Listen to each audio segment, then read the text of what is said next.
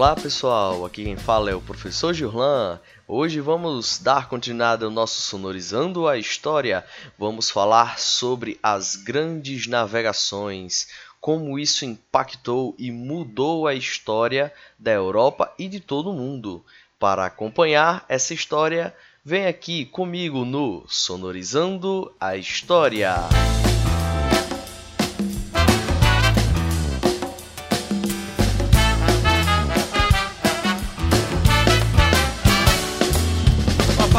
e volta sem memória de todos esses anos de amor. Um amor sem beijo, sem resposta. Responde agora a uma nova sedução. Hoje aqui seus açougueiros, filhos de uma mãe avó. Os bons e os maus tratos que eu te dei. Sucumbem com tamancos, camisetas sob a lei que eu vi a nova velha Europa te ditar. E volta as tuas costas para mim. Volta as tuas costas para o mar. Pras tuas conquistas, pro teu navegar Tua cruz de malta sobre o azul. Um dia foste forte e generosa Mas hoje tua memória não tem sul. Não é porque já não se usa navegar E nem é por tua idade Eterna sois, mas nunca mais a nossa velha intimidade. O sabor inigualável dos teus pães as grandes navegações, também conhecidas como expansão marítima, foram um processo de exploração e navegação do Oceano Atlântico, que se iniciou no século XV e se estendeu-se até o século XVI. Nesse período, os europeus descobriram novos caminhos marítimos para alcançar a Ásia.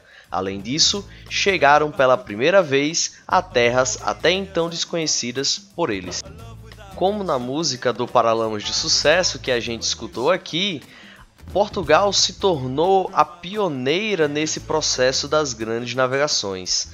Ela, a partir de dado momento, foi quem conseguiu avançar para novas experiências. Em comparação, por exemplo, à Espanha e à França, ela acabou se lançando a grandes navegações e a exploração do Oceano Atlântico o pioneirismo português foi resultado de uma série de condições que permitiram a esse pequeno país da Península Ibérica lançar-se no mar em busca dessa nova empreitada. Na época, Portugal reunia condições políticas, econômicas, comerciais e geográficas que tornaram possível seu papel pioneiro. O resultado disso foi a descoberta de diversos locais desconhecidos pelos europeus, além da abertura de novas rotas e o surgimento de novas possibilidades de comércio. Para os portugueses, todo esse processo culminou na chegada da expedição de Pedro Álvares Cabral no Brasil em 1500. Quais fatores levaram Portugal a se tornar pioneira nas grandes navegações? Vamos citar aqui alguns deles. Primeiro, existia uma monarquia consolidada dentro do país, e isso fez com que Portugal se tornasse importante nesse contexto. Além de tudo isso, um território unificado também ajudou no processo também investimento no desenvolvimento de conhecimentos náuticos também fez parte desse processo de fortalecimento de Portugal, além de interesse da sociedade na expansão do comércio. Investimentos estrangeiros no comércio também fez parte desse processo, além da posição geográfica, o que ajudou bastante a Portugal a se lançar no mar Todos esses fatores ajudam a explicar por que Portugal foi o pioneiro nas grandes navegações. Mas vamos entender o contexto histórico que está por trás disso. Vamos lá. No século XV, Portugal era uma nação politicamente estável. Esta estabilidade foi garantida pela Revolução de Aves, realizada entre os anos de 1383 e 1385. Com isso, Portugal teve melhores condições para investir no desenvolvimento do comércio e da tecnologia náutica.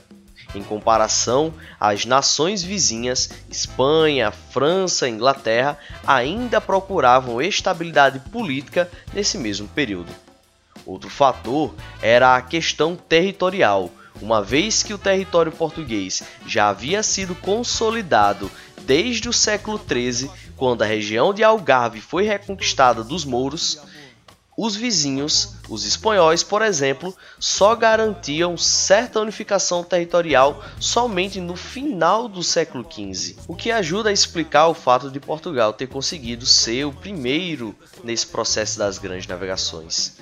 Outro fator importante também está ligado à relação com a tecnologia e ao conhecimento náutico. Existem muitos historiadores que atribuem a grande importância da Escola de Sagres, centro de estudos construído pelo infante Dom Henrique em Algarve. Nesse local, promoviam-se pesquisas de desenvolvimento de melhores técnicas de navegação Novos estudos, porém, levaram alguns historiadores a questionar a existência e importância dessa escola no pioneirismo português. Outro fator importante foi a relevância comercial assumida por Portugal por volta do século XV. Essa importância e a vocação comercial dos portugueses foi resultado de uma transformação e de uma influência direta dos mouros durante o período em que dominaram a Península Ibérica. Por fim, há que se destacar que Lisboa havia recebido grandes investimentos dos comerciantes genoveses que estavam interessados em transformar a cidade em um grande centro comercial. Havia ainda a questão geográfica. Portugal estava posicionado mais a oeste que qualquer outra nação europeia. Além disso, era o país europeu mais próximo da costa oeste do continente africano. Isso fazia de Portugal ponto de partida para as expedições que buscavam uma nova rota para alcançar a Índia e o tão valorizado comércio das especiarias. A soma de todos os fatores que fez com que Portugal tivesse as condições necessárias para ser a nação pioneira das grandes navegações, esse processo resultou em grandes descobertas. Por exemplo, em 1415, a conquista de Ceuta, no norte da África. 1418, chegada à Ilha da Madeira. 1427, chegada aos Açores. 1434, a travessia do Cabo Bojador. 1488, travessia do Cabo da Boa Esperança. 1499, descobrimento de um novo caminho para a Índia e 1500, a chegada ao Brasil.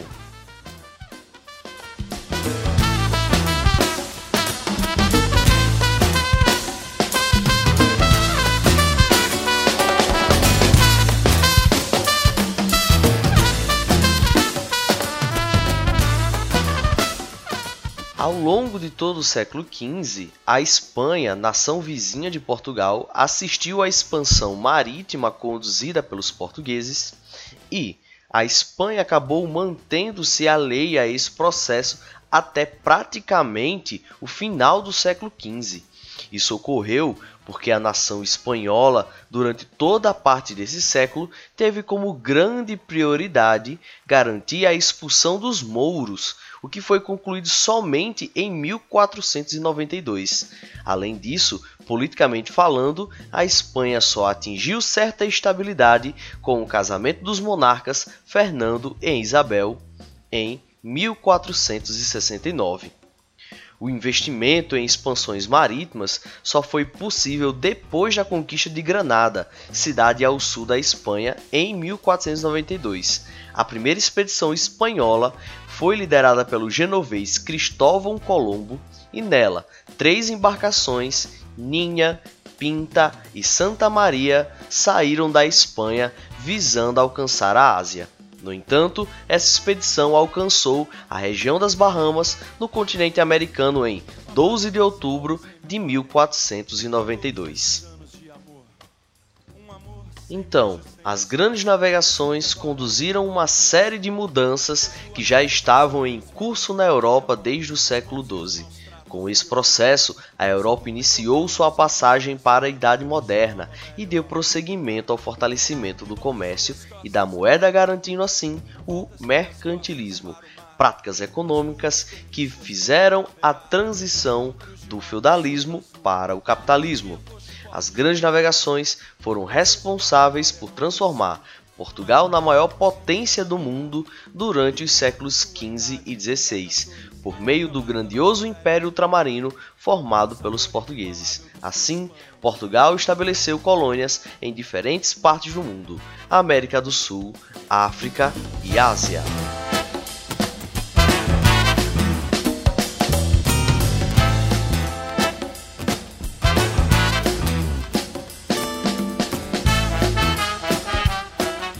Então, pessoal, espero que vocês tenham gostado de mais um Sonorizando a História. Agradeço a vocês que nos acompanham semanalmente e até mais aqui no Sonorizando a História, o seu podcast de história rapidinha.